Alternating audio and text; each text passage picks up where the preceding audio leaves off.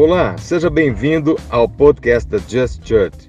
Ouça agora uma palavra do pastor Marcelo Teixeira no nosso fio. Hoje o que eu vou trazer aqui vai provocar um embate na nossa mente.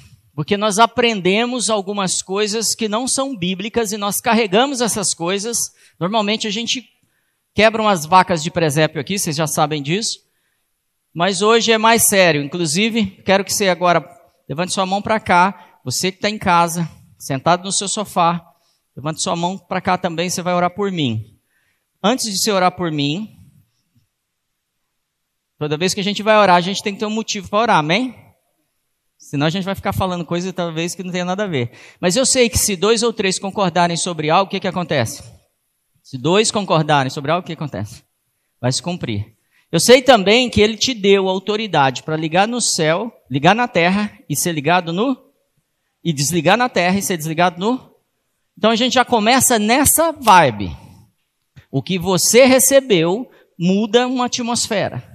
Muda um cenário no céu se você ligar aqui. Você vai orar por mim para que o Espírito Santo fale com você através de mim. Só isso. Amém? Só isso.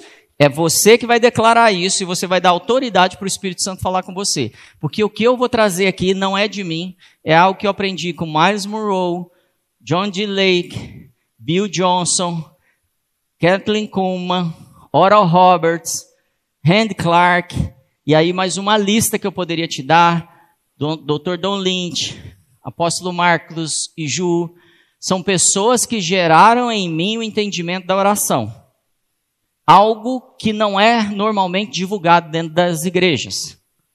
Estranho, né? E aí, quando a gente vê um dos homens hoje que mais manifestam cura na terra, que é o Randy Clark, tá? Se Deus quiser, na próxima nós vamos falar sobre ressurreição e falar sobre os homens que estão ressuscitando na terra, ressuscitando pessoas na terra. E aí, Randy Clark, e a gente não aprende com o Clark que, como está acontecendo isso, com o Bill Johnson também. Então, eu quero hoje que você esteja atento. Se você puder, anota. Então põe para mim a enquete lá. Por favor.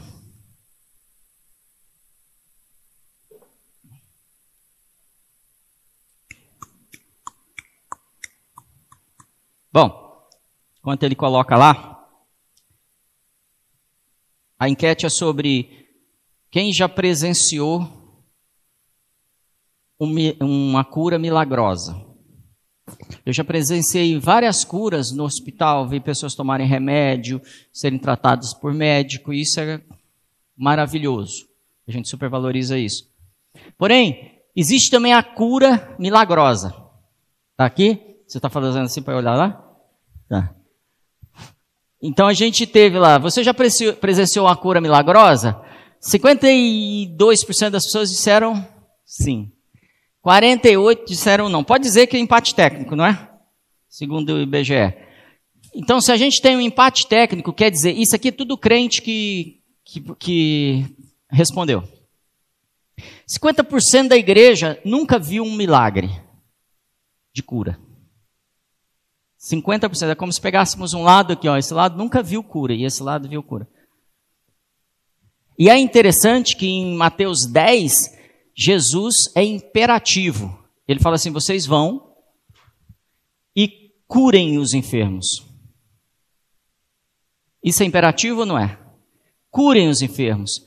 E a gente, como crente, o que, que a gente aprendeu? A orar pelos enfermos. É diferente.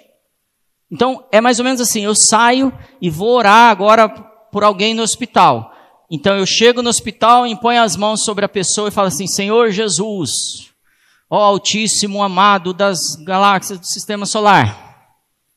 Vem com poder e manifesta a tua glória e traz agora a tua misericórdia pela tua graça e o teu louvor e traz cura para que tu sejas exaltado. Já viram oração assim? Muito. Isso é uma oração de um pedido de cura.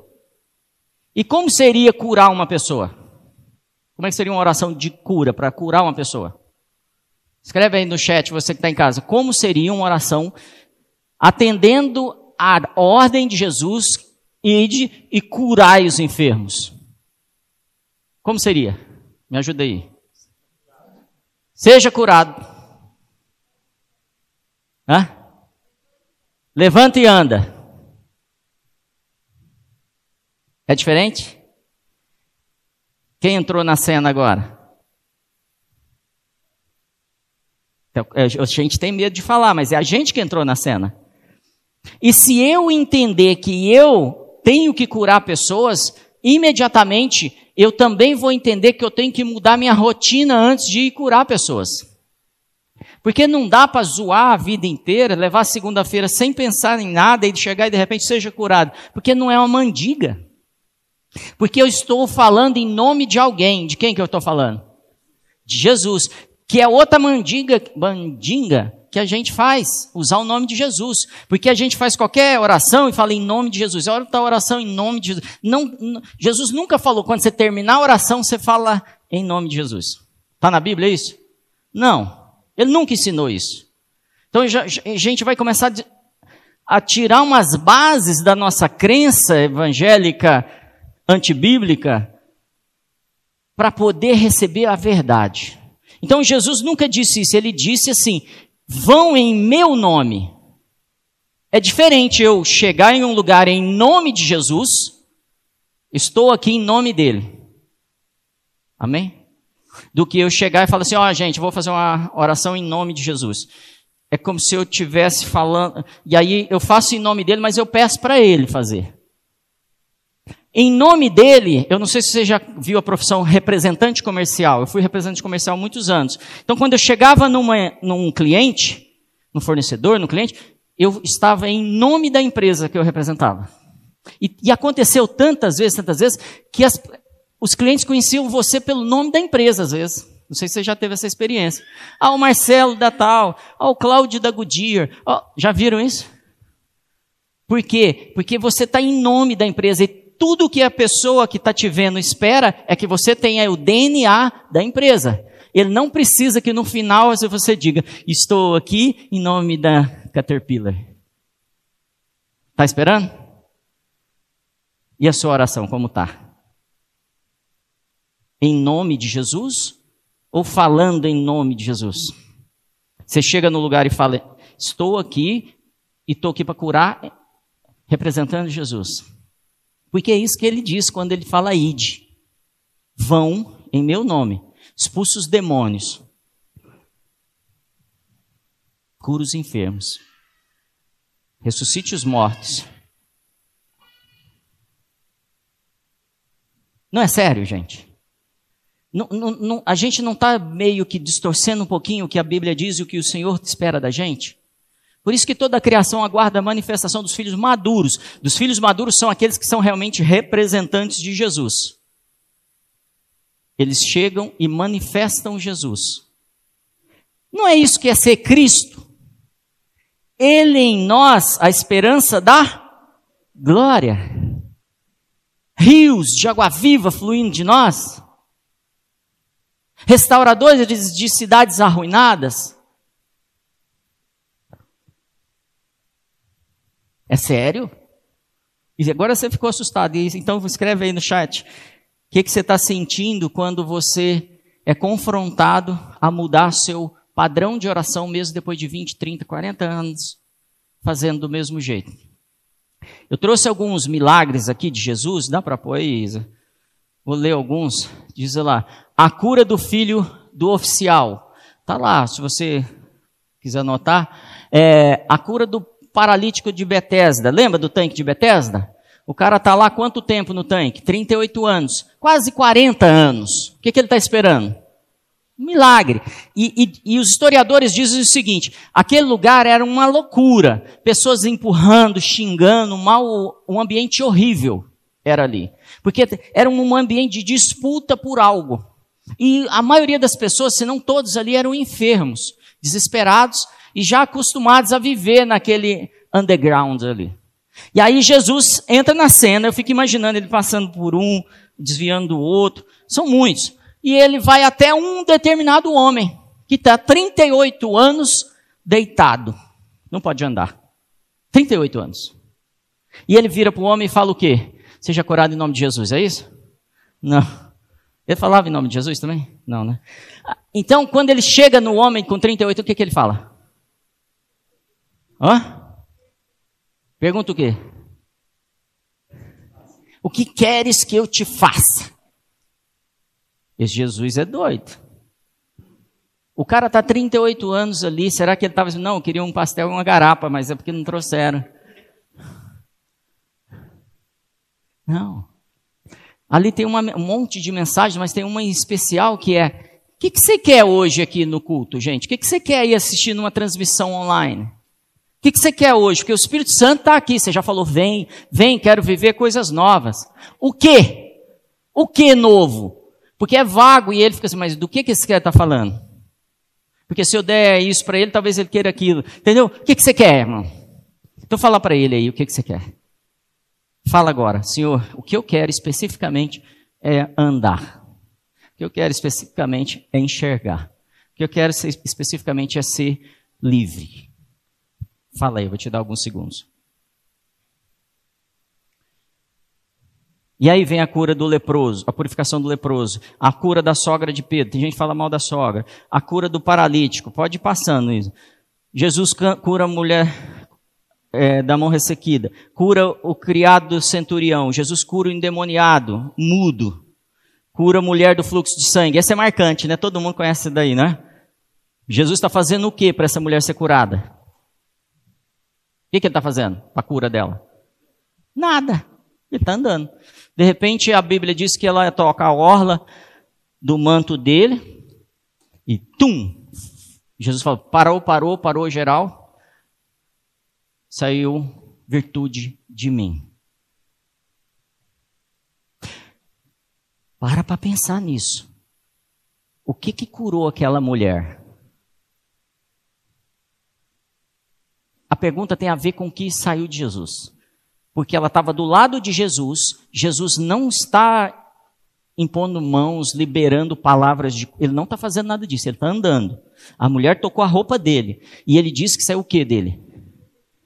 Virtude, poder. O que que curou ela? Na, segundo texto. O que saiu de Jesus, poder. O que que cura as pessoas? Não é você. Por isso que a gente não precisa ter medo de falar, fui lá para curar aquele cara. Porque o reino de Deus, segundo Lucas 17, 21, está dentro de você.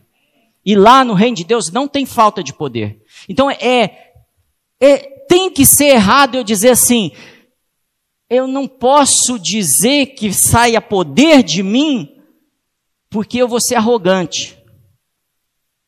Mas a Bíblia diz que o reino de Deus está dentro de você.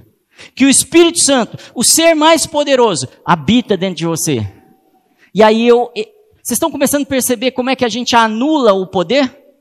A gente anula, a gente nega. Por que que Nazaré Jesus fez poucas curas? Porque eles esperavam de Jesus uma cadeira nova, porque foi lá que ele cresceu. E lá ele fazia cadeiras, mesas. Na verdade, bom, isso deixa para outra reunião. E aí eles esperavam isso. Então o que a gente espera de Jesus é o que vai acontecer.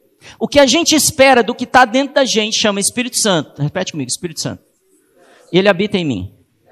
E se ele não habita, por algum motivo, hoje você vai ser liberto e ele vai habitar. Amém? E ele habita em mim. O reino de Deus está dentro de mim. Repete isso. Isso é bíblico, não sou eu que estou dizendo. Então, eu tenho que crer que isso não foi colocado em mim para eu anular e nem para eu me achar. Porque não é você. Então, eu tenho que tratar isso com uma naturalidade, tipo assim, cara, eu sou o carregador mas eu saio distribuindo o reino. Cura, libertação. É por isso que a igreja estagnou nos últimos 100 anos. Por isso que a gente se espanta quando um homem desses que eu falei para você cura, cura, curam pessoas. Como a Kathleen Kuhlman. Não sei se você conhece essa mulher. As pessoas chegavam na cidade, quando tinha uma conferência da doutora Kathleen Kuhlman, e eles estavam a três quilômetros da onde ela estava, eles já eram curados. Dizem que faziam filas gigantescas para poder entrar no auditório, o auditório já está fechado, não cabe mais ninguém. E lá fora, pessoas sendo curadas. Talvez você não tenha tido a experiência de cura, eu vou te contar uma. Um dia, eu estou viajando para Belo Horizonte de carro. A gente estava indo para uma conferência, para cinco horas e meia de viagem. Quem conhece a estrada sabe, há oito anos atrás, que estava muito pior do que está hoje. E a gente, aquela viagem, e vai chegar, já vai direto para a conferência, não dá nem para tomar banho nem nada, tem que ir rapidão. E eu chego com uma dor aqui no quadril absurda, que dor. Sim, eu já vinha com essa dor há algum tempo, mas a viagem piorou a dor. Muito tempo na mesma posição. E eu entro no auditório e eu sentei mais ou menos na quinta fileira, assim, ó. E a doutora Rebecca Greenwood estava ministrando naquele dia sobre ministério infantil, treinando a gente. Lembra disso, Gra? Aí ela está aqui, igualzinho eu estou, pensa na quinta fileira ali, para trás do Paulo aqui, ó. mais ou menos está celeste. E aí ela fala assim: tem alguém aqui que está com uma. Na hora que ela falou isso, eu já estava em pé aqui na frente. Mas as cadeiras não era assim arrumar o distanciamento. É muito entupido de gente. Cadeira pequenininha, a gente, eu já tinha, não estou, eu já estava aqui antes dela terminar de falar. Por quê? Porque eu queria viver algo novo. Eu não quero ser carregado com uma dor dessa. E pum, eu já estava ali na frente. Ela assustou assim, tipo, mas eu não acabei de falar? O que, é que você. Eu falei, sou eu. Você que está com a dor aqui no quadril? É. Então, o que o Senhor colocou no meu coração é que você não está com problema no quadril. A sua perna está com muita diferença do tamanho de uma para outra. Eu, aí eu errei, não é comigo. Sou alto, né? Como é que as pernas vão ser curtas assim? Aí ela falou: vem cá, tira o sapato, tira esse sapato, senta aqui, sentei. Veio uma galera, filmado, tá bom? Um tablet em cima de mim filmando aqui. Ela falou: põe os dois calcanhares aqui na minha mão, desse jeito. E ela falou: Senhor, eu não lembro exatamente a palavra, mas o que ela falou foi: arruma as pernas dele. Aí eu vi a minha perna fazendo assim, tum. Não fazia barulho, tá? Só o. Tum.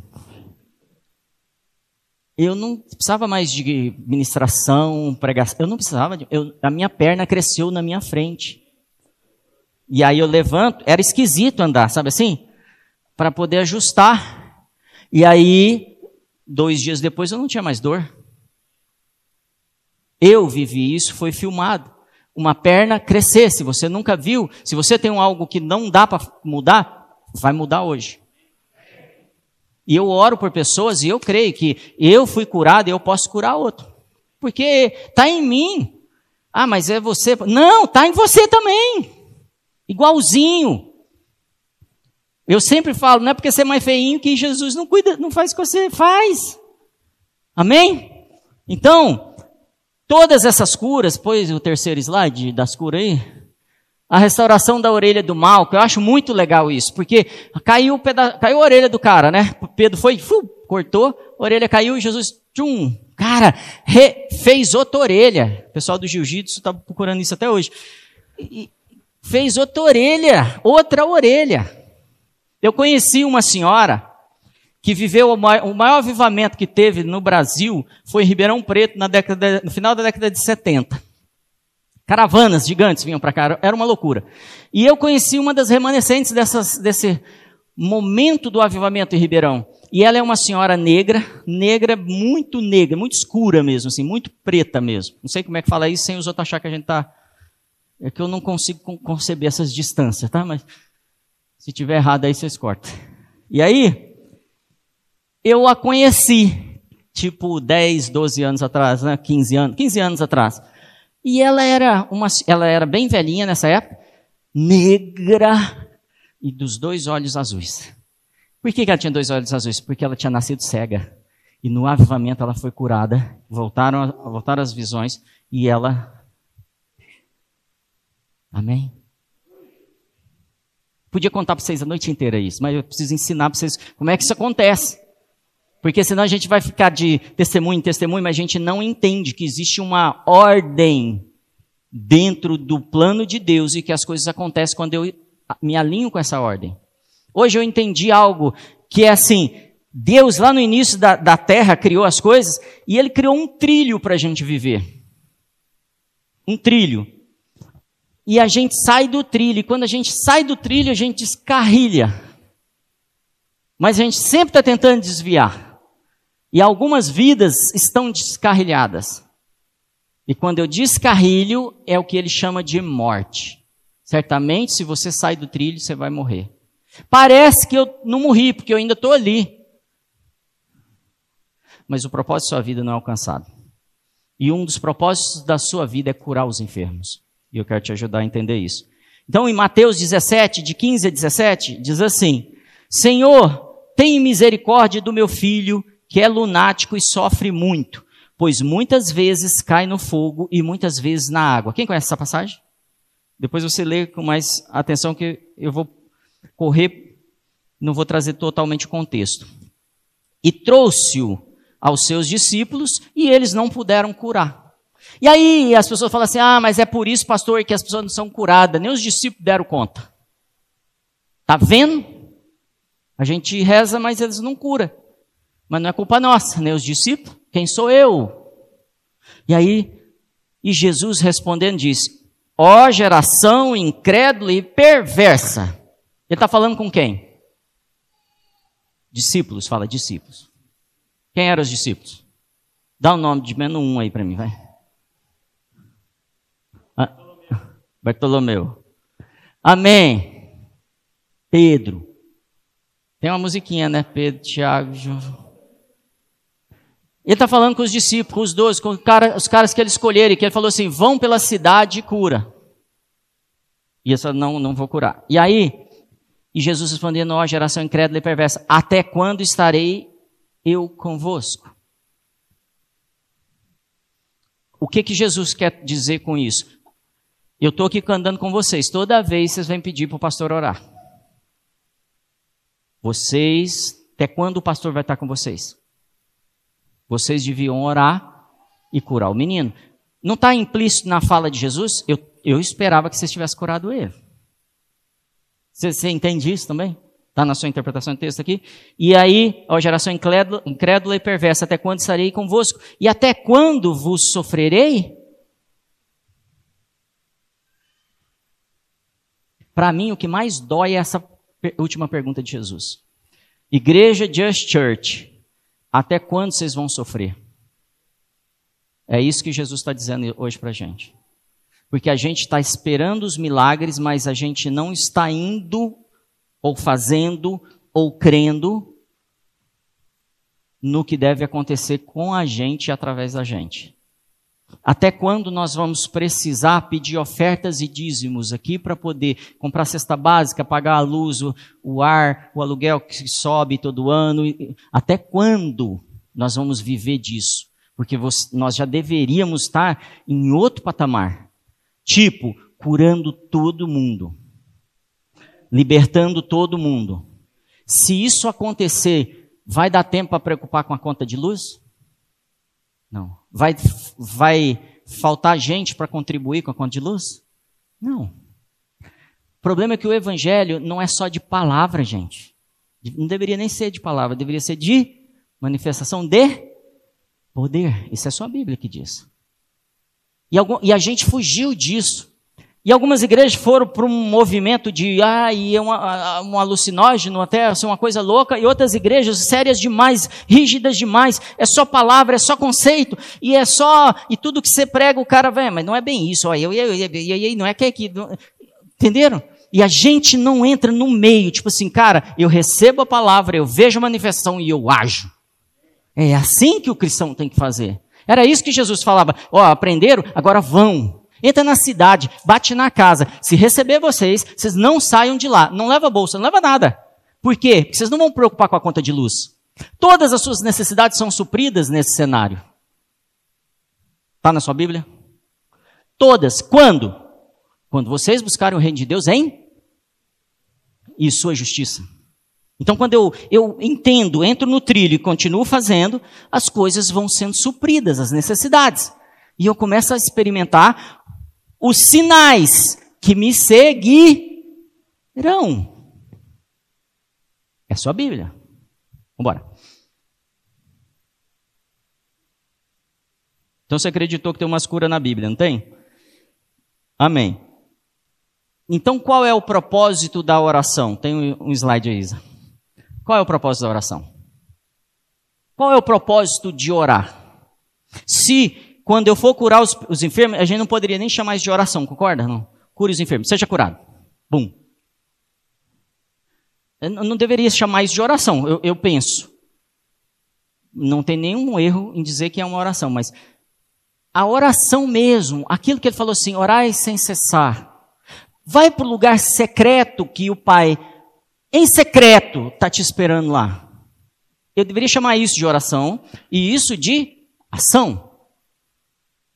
Não tem problema chamar de, também de oração, mas eu só queria que você separasse dois níveis e dois momentos e dois propósitos de oração. Então agora eu quero dizer dessa oração que você vai no lugar secreto, falando em secreto, e o pai já sabe que você está lá e já está te esperando lá.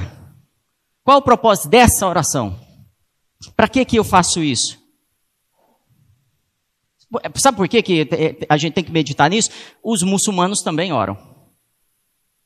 Os budistas também oram. Acho que oram, não é? Os hindus também oram. Católicos, evangélicos, todos oram. Então, o que, que muda qual é o propósito dessa oração se o mundo não está mudando? Se, gente, se todas as, orações, as religiões praticam isso. Presidentes oram. Empresários oram. Pastores oram. Todo mundo ora. Qual o propósito da oração, então, pastor, se quando eu. Todas as minhas necessidades são supridas, se eu entro, entro no reino, então eu não vou orar pelas minhas necessidades. Perdeu o sentido e, e o reino de Deus está dentro de mim, eu deveria estar curando as pessoas, libertando. Vou fazer outra pergunta. Por que a gente não ora? Consegue mais água para mim, por favor?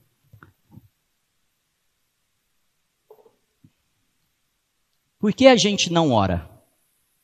Vamos ser sinceros, gente.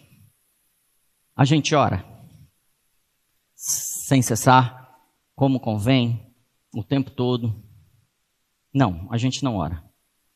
Como eu sei disso? Porque as reuniões de oração em todas as igrejas são as menores orações, as menores reuniões. É ou não é? As menores orações. Porque a gente entregou provas no Just para algumas mulheres, em outras igrejas para tia do coque, o motivo da oração. Gente, eu não estou generalizando. Eu sei que tem pessoas aqui que oram, tá? Estou reconhecendo isso. Só estou dizendo assim, na média da igreja, nós vamos pôr 2, 3% de pessoas que oram.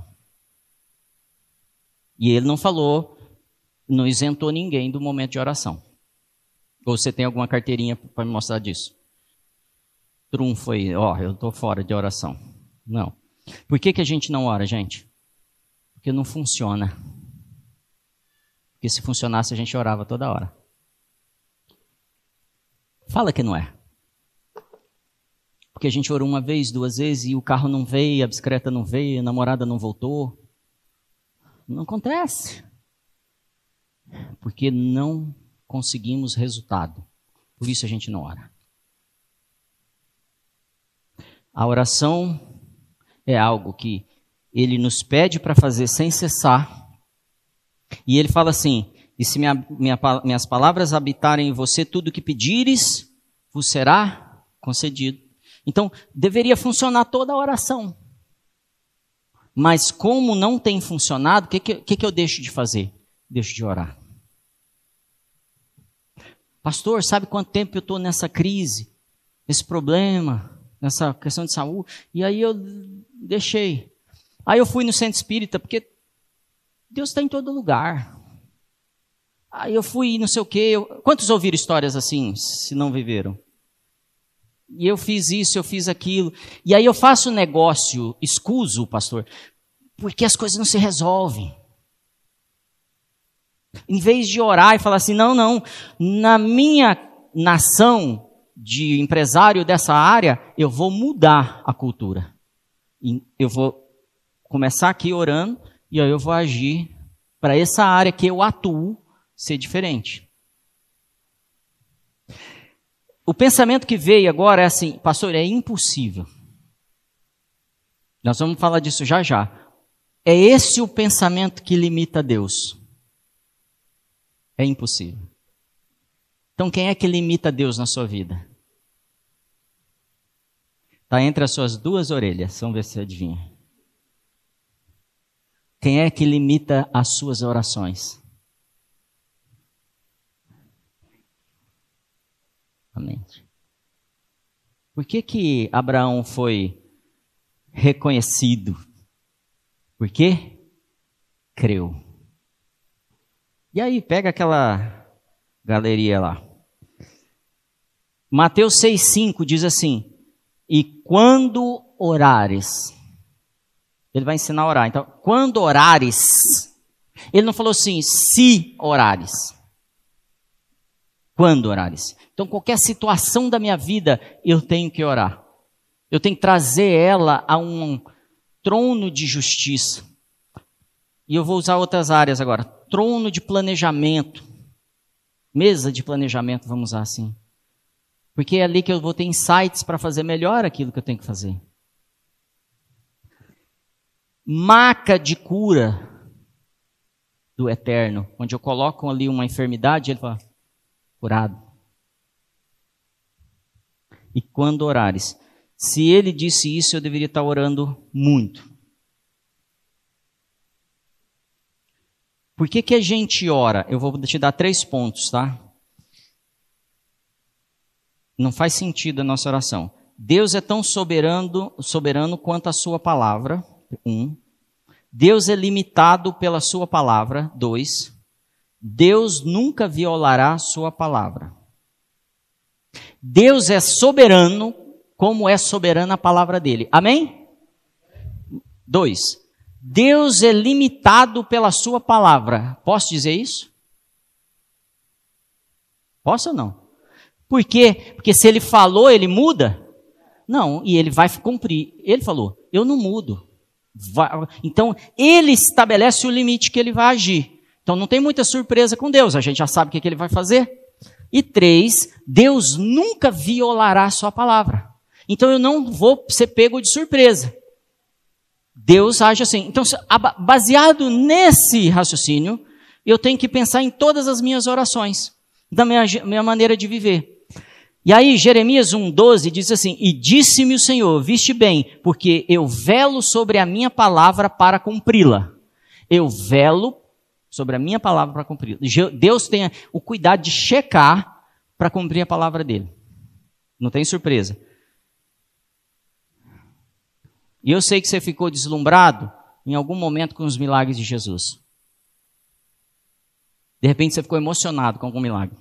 O que eu quero te dizer é que ele falou que você faria mais que ele. Os mesmos e maiores. Então, se você concorda que a palavra dele não vai mudar, quem é que está errado? E eu não estou acreditando que ele falou isso. Então, a oração já começa errada, porque eu já vou num ambiente de oração não crendo, como Nazaré. Então a primeira coisa que me limita a curar enfermos é a, a minha incredulidade naquilo que ele pode fazer em mim. Lucas 11:1 diz assim: E aconteceu que estando ele a orar num certo lugar, quando acabou, lhe disse um dos seus discípulos: Senhor, o que, que os discípulos disseram? Se não orar. Jesus estava lá isoladão. Eu quero que você imagine essa cena. Eu, eu, foi muito legal pensar nisso.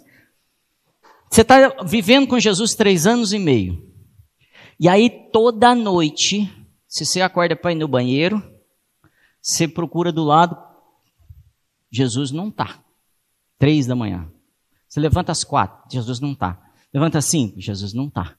Onde ele estava? Fala, gente. Orando. Então, o que, que Jesus fazia de madrugada? Orava. E aí, eu falo, é, tem alguma coisa estranha. Ele sai todo dia de madrugada. Não sei direito o que, que ele está fazendo. Eu sei que é orar, mas não sei como é que é isso. Mas eu já curo enfermos, eu já expulso demônios, eu já faço um monte de coisa, de vez em quando falha, que é igual esse menino que eles não conseguiram. Mas tem uma coisa que eu não entendi. O que, que eu quero dizer com isso? Os discípulos não pediram para Jesus ensiná-lo a andar sobre as águas. Os discípulos não pediram para Jesus ensinar como pegar o dinheiro na boca do peixe. Os discípulos não pediram para Jesus ensinar como curar. Os discípulos não pediram para Jesus ensinar descer fogo do céu como João propôs para Jesus. E aí, tudo que você conhece, transformar água em vinho. Os discípulos não pediram isso. Os discípulos pediram uma coisa para Jesus ensinar a eles. O que, que era? Orar. Estão entendendo que a chave está aí da nossa vida? E a gente não entendeu. E aí ele, eu fico imaginando mais.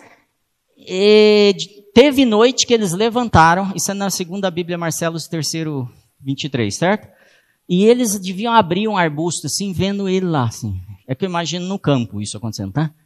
E eles olhando, o que, que esse cara está fazendo? Aí no outro dia, vem cá, João, vamos, vamos lá ver esse Jesus aqui. Que está fazendo? O que, que será que está acontecendo lá? Como é que é orar? Porque a verdade é a seguinte: a gente apanhou para expulsar aquele demônio, para curar aquele menino. A gente orou, os doze. Hey, Jesus, e sangue nele, e óleo, e, e, e, tudo, e volta de novo, tá faltando, vamos lá. E, e nada, e de repente Jesus assim, tá curado. Só pode ser porque ele tá lá orando quatro horas. Então, quando ele chega, ele faz o milagre em um segundo. E ele foi imperativo: cure os enfermos. E hoje ele está falando: eu vou ensinar vocês a curarem os enfermos. Volta para cá. No secreto. Fica aqui com ele três, quatro horas. O problema é que a gente vai lá e acaba o assunto. A gente não tem mais o que falar.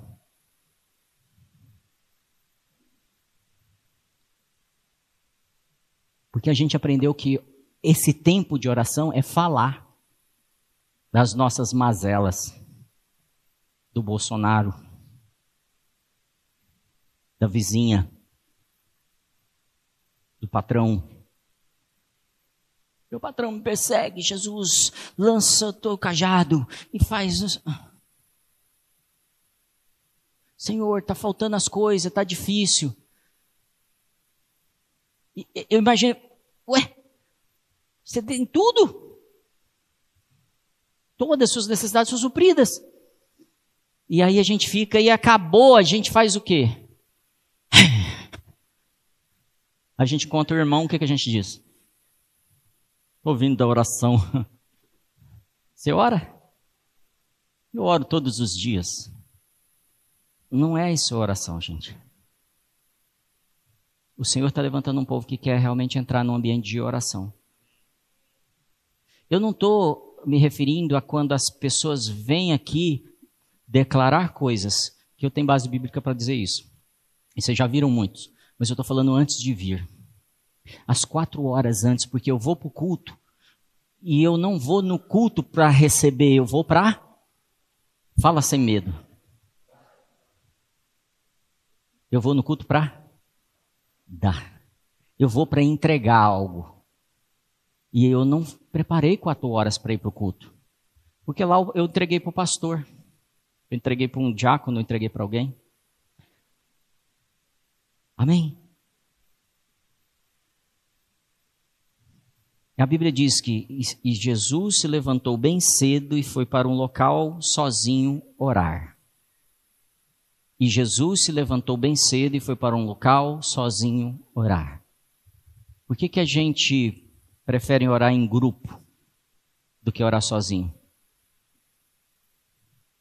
Porque estar sozinho expõe quem somos. Quando estamos em grupo, a gente até representa alguma coisa. Orar sozinho vai acabar, você vai ficar em silêncio, e aí ele vai começar a mostrar para você o seu coração. E vai começar a te tratar. E aí ele vai falar agora, isso aqui você precisa mudar na sua vida, a pornografia. Vamos fazer um jejumzinho? E ele faz a proposta, faz um jejumzinho. E aí você fala assim, mas Jesus, esse mês a gente marcou férias. Aí ele falou assim, então o reino de Deus não está em primeiro lugar na sua vida e nem a sua própria vida. Você deveria mudar agora, porque eu estou te trazendo revelação. Pastor, oh, pastor, oh, Jesus, mas esse mês eu tenho uns compromissos. E eu não posso assumir outro compromisso. A Bíblia diz que Davi tinha um coração como o do Pai, de Deus. A palavra coração ali é a agenda. Quando eu vou para um ambiente de oração, eu preciso deixar a minha agenda em branco. Porque eu estou indo para receber algo. Então, quando Jesus chegava num ambiente e falava assim: seja curado, levanta e anda, seus pecados estão perdoados, pega sua marca e anda. Aquilo não aconteceu ali, gente. Aquilo é só a manifestação do que ele foi tratado aqui. Porque a Bíblia diz que Jesus foi aperfeiçoado, contrário de muito que a gente pensa. Só a Bíblia diz isso.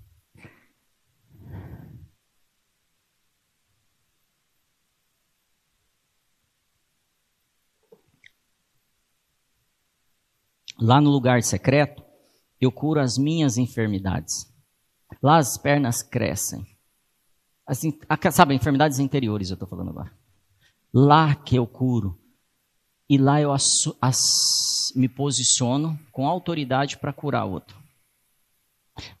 Estar sozinho num lugar onde ninguém está vendo, onde eu não ganho nada, onde Deus não está falando nada hoje, onde eu estou ansioso, onde o dinheiro está curto, onde eu não estou com dor de cabeça, não dormi bem, vai mostrar para mim quem sou eu. Vai me tratar para eu poder curar alguém. Por isso que quando os discípulos falou assim, Senhor, por que, que a gente não conseguiu expulsar esse demônio, curar esse menino? O que, que Jesus respondeu? Fala com força. Jejum e oração. Você quer mudar sua vida financeira? Você quer mudar sua carreira? Você quer cura dentro da sua casa? Você quer libertação?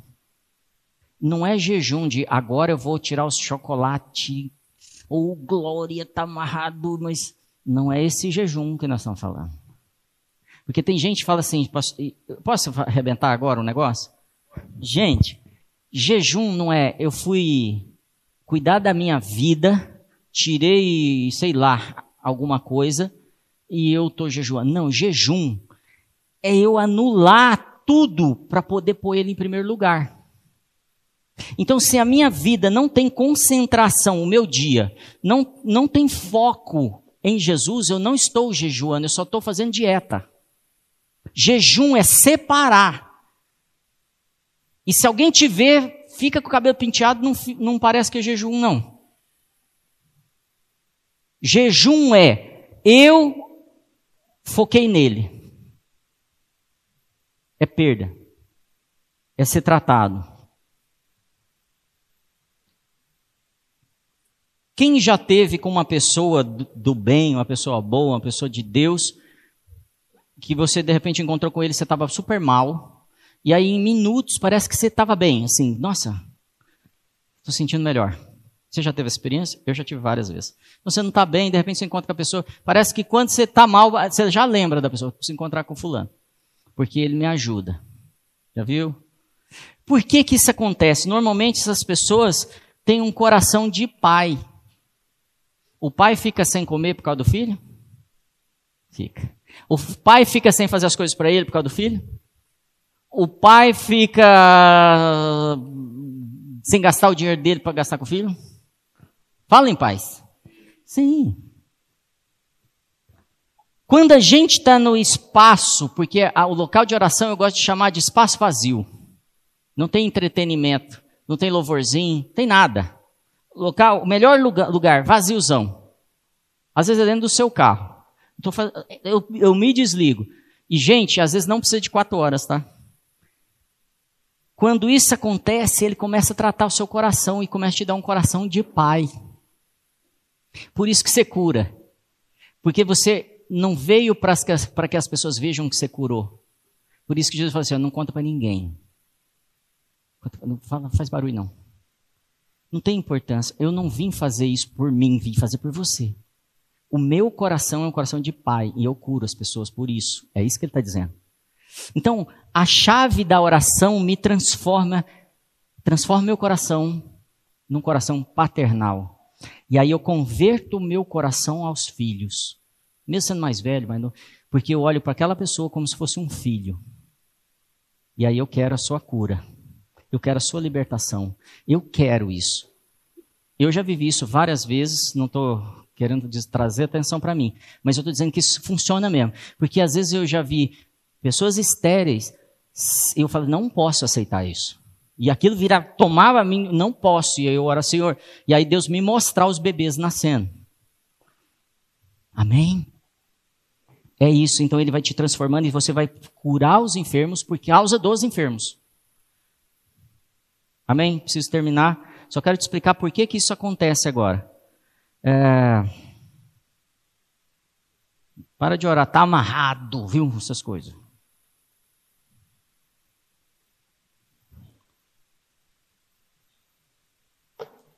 Qual é a base da nossa oração? Texto bíblico que deveria ser a base da nossa oração. Vou ajudar. Gênesis 1, 26. Tá aí, Gênesis 1, 26? Gênesis 1, 26 diz o seguinte. Pois aí ou não? E disse Deus: façamos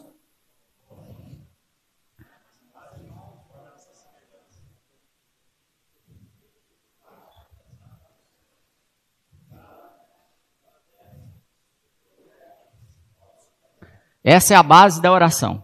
Toda vez que eu vou orar, eu tenho que me, me posicionar aqui. O que, que eu estou dizendo?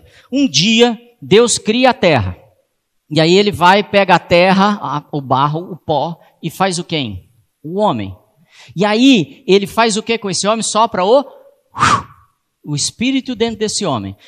Essa é a chave da oração, tá, gente? Presta atenção. Está nesse versículo a chave das orações. Se você quer saber o fim, entenda o começo. E ele está falando assim, pois o fôlego de vida, pois o espírito dentro do homem. Aquele homem era só um boneco de, de barro, não era? Agora esse homem é um espírito, humanidade. Faz sentido? O que, que ele fez a partir daí? Ele criou na terra um representante do Deus do céu. A partir de agora, esse homem anda na terra representando quem? Façamos o homem conforme faça ele o que na terra? Domine. Domine sobre a terra. Dominar é expulsar a, a erva daninha do seu campo. Você está dominando, ou então você não está dominando. Ela, se ela comanda o seu campo, não é você que está dominando. Então o plano de Deus é que o homem domine. Deus mudou o plano dele. Me dá um texto bíblico que fala isso, tá? Eu não vejo, mas pensa nisso aí. E aí, passou, passado um tempo, o homem cai, não cai? Como é que o homem caiu? Vem um, um, o Didi lá, não veio o Didi? Ele entrou aonde? Na serpente. E ele entra na serpente, a serpente fala com a Eva, a Eva aceita a conversa, Adão está assistindo e o homem e a mulher decidem declarar a independência de Deus. Nós temos Deus como Senhor, agora não temos mais. A gente decide aqui na terra, sozinho. E eles abandonaram. E agora eles começam a governar a terra do jeito deles, por isso que o homem morre. Não era para o homem morrer, não era o plano de Deus. Ele falou assim: se vocês não se tornarem independentes, vocês não morrem. Vocês são ligados a mim, vocês vão desconectar. E vai passando o tempo, Desculpa, tenho que voltar nessa cena mais um pouquinho. Chegou nesse momento que o, o, o homem caiu, que a serpente. Deus aparece. E Deus lança uma maldição sobre o diabo. Qual que ele fala? Da mulher. E ele vai fazer o quê? Pisar na sua cabeça. Isso tem que acontecer, porque Deus não muda a palavra dele.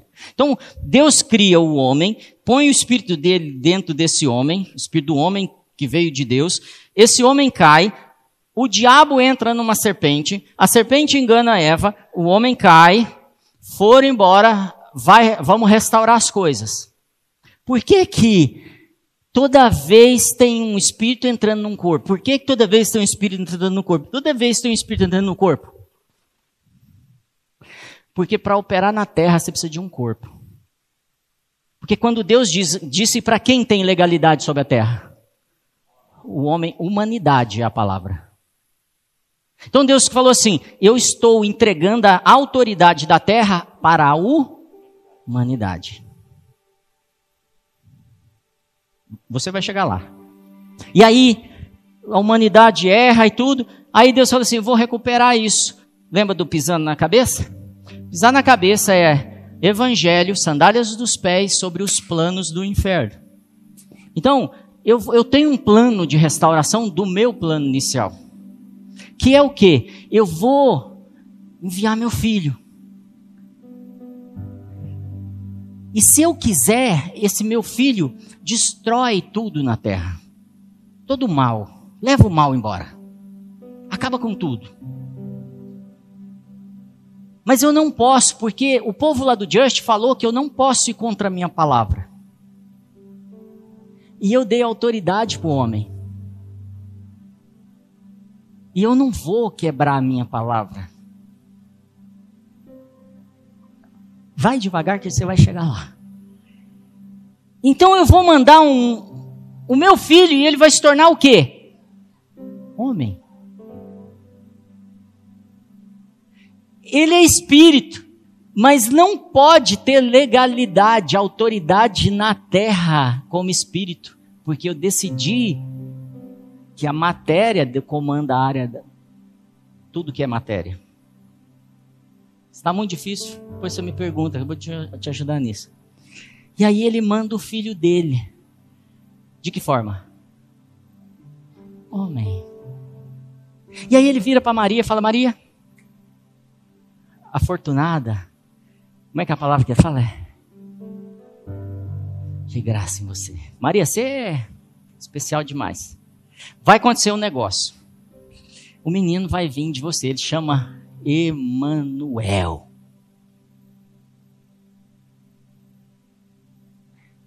E, in, é dentro. Man, humanidade, não man de inglês, de inglês tá? Man, El, de Elohim. É Deus na humanidade de novo. Ele vai vir. E ele vai nascer da Virgem. É você. Aí Deus faz a mulher, mulher, vocês são muito especiais, vocês precisam entender isso. E ele fala assim: vou fazer a mulher e ela vai gerar o menino dentro dela. Porque lá na frente, Maria vai gerar o menino. Então tem que funcionar, e, e, tudo que você sabe como funciona a gestação, o crescimento do bebê dentro da mãe. Cadê a médica? Lembra, médica? E aí vai chegar uma hora que o bebê vai nascer. Mas durante nove meses o sangue do bebê está separado do sangue da mãe. É, é sério, doutora, é isso? E não se misturam. Nove meses lá dentro da mãe o sangue não se mistura. Porque esse menino traz um novo sangue. Um sangue incorruptível, puro. Não um sangue que veio dos homens. Esse sangue veio de Deus. E essa mulher dá à luz um menino puro. De novo, lá como o primeiro Adão. Ele é o segundo Adão. E ele nasceu. Os caras tentam matar ele, acontece tudo que você sabe que aconteceu. Por que, que o menino nasceu? Porque Deus deu autoridade aos homens. E ele é um homem. É Deus dentro dele, mas é um homem. Então ele tem um corpo. Não existe operação de Deus na terra sem um corpo. Deus quis fazer o êxodo, ele usou Moisés. Deus vai destruir Sodoma e Gomorra. Deus conversa com Abraão. Abraão, e aí, o que, que, eu faço? Ó, se, se tiver 50, ó, bom, vamos negociar.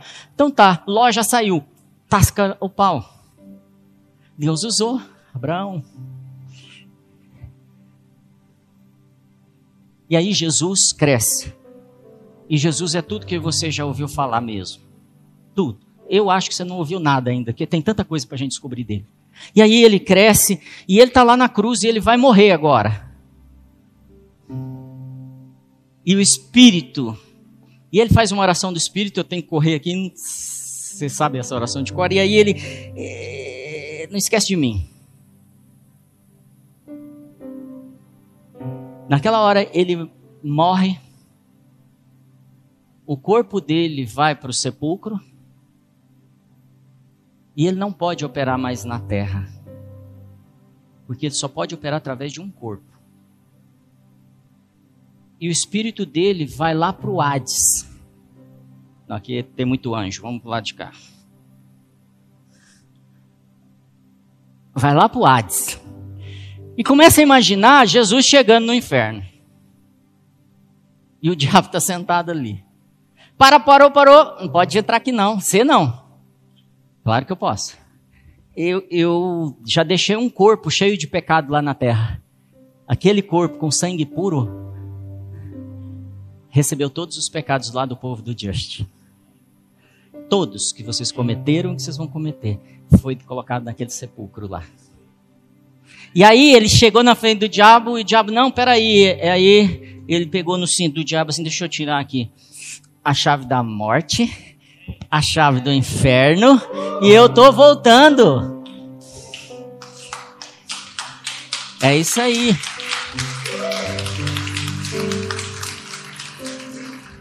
Aí ele chegou lá nas prisões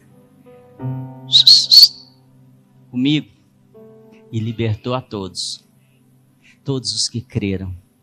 E ele apresenta todos esses para o Pai agora, para a eternidade porque pelo sangue dele eles também foram sarados, libertos, salvos. E quando você está aí, tem algo poderoso que está acontecendo aqui. E quando ele fala, agora eu tenho que voltar para a terra, começa a imaginar os anjos falando, não, você não pode, você não tem corpo. Tenho, tem um lá dentro do tumba lá. E Jesus voltou para a tumba e o poder do Espírito Santo ressuscita ele. Jesus continua tendo um corpo. E é tão poderosa esse momento da ressurreição que um monte de gente ressuscita com ele. Uou! E a terra e as pessoas falam assim: Mas você não tinha morrido? O que aconteceu? E as pessoas são ressuscitadas. É esse é o que liberou poder dentro de você para curar os enfermos. Não fui eu. Não foi minha Bíblia, não foi minha palavra, foi ele, ele, a palavra. E quando ele entra de novo na terra, ele vai para o céu. Você conhece a história? Aparece para os discípulos e vai para o céu. E quando ele chega no céu, fica imaginando o diabo falando assim: agora você não tem mais corpo. Como é que você vai voltar para a terra? Fica de pé, corpo. Fica de pé porque ele quer usar você. Ele falou: Eu tenho um corpo, mas eu não tenho mais duas pernas e dois braços. Eu tenho muitas pernas, eu tenho muitos braços e eu vou curar muitos enfermos. Eu vou ressuscitar mortos. Eu vou salvar pessoas. Eu vou mudar essa cidade. Vou mudar as empresas, vou mudar as escolas, eu vou mudar tudo, porque o meu corpo está de pé lá no Just. O meu corpo, onde a cabeça não tinha um corpo, lembra Jesus falando isso? Eu, as aves têm seus, seus ninhos, as raposas têm seus covis, mas o filho do homem não tem onde reclinar a sua cabeça. Você é onde ele vai reclinar a sua cabeça hoje. E é você que ele quer usar para curar as pessoas. Então começa a declarar para ele a posição que você vai tomar agora de corpo de Cristo. Aquele que te, tira tempo, que entende que ele só opera na terra hoje através de você. E ele vai voltar, vai voltar com um corpo novo, vai voltar com cabelos brancos, vai voltar maravilhoso, mas não é hoje. Hoje ele está falando, meus filhos.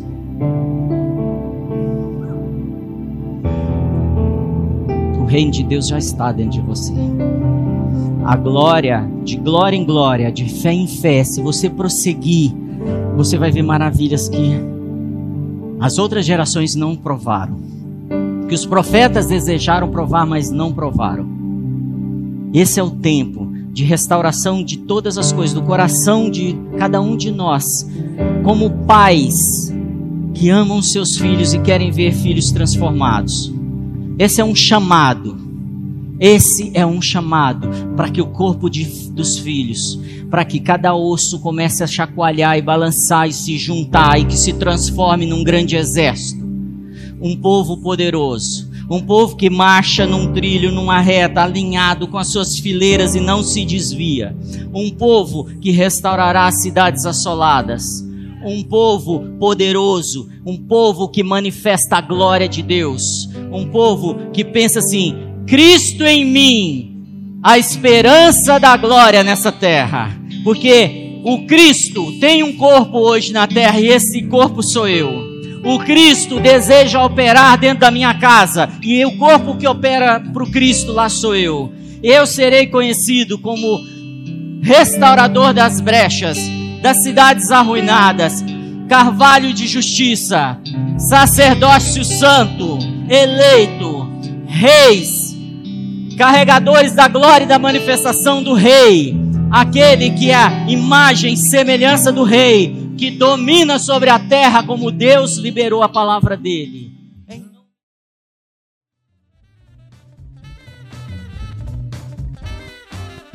Muito obrigado por acompanhar. Continue ouvindo e sendo edificado aqui no nosso podcast ou através do nosso YouTube. Lembre-se de compartilhar com seus amigos e sua família. Deus o abençoe.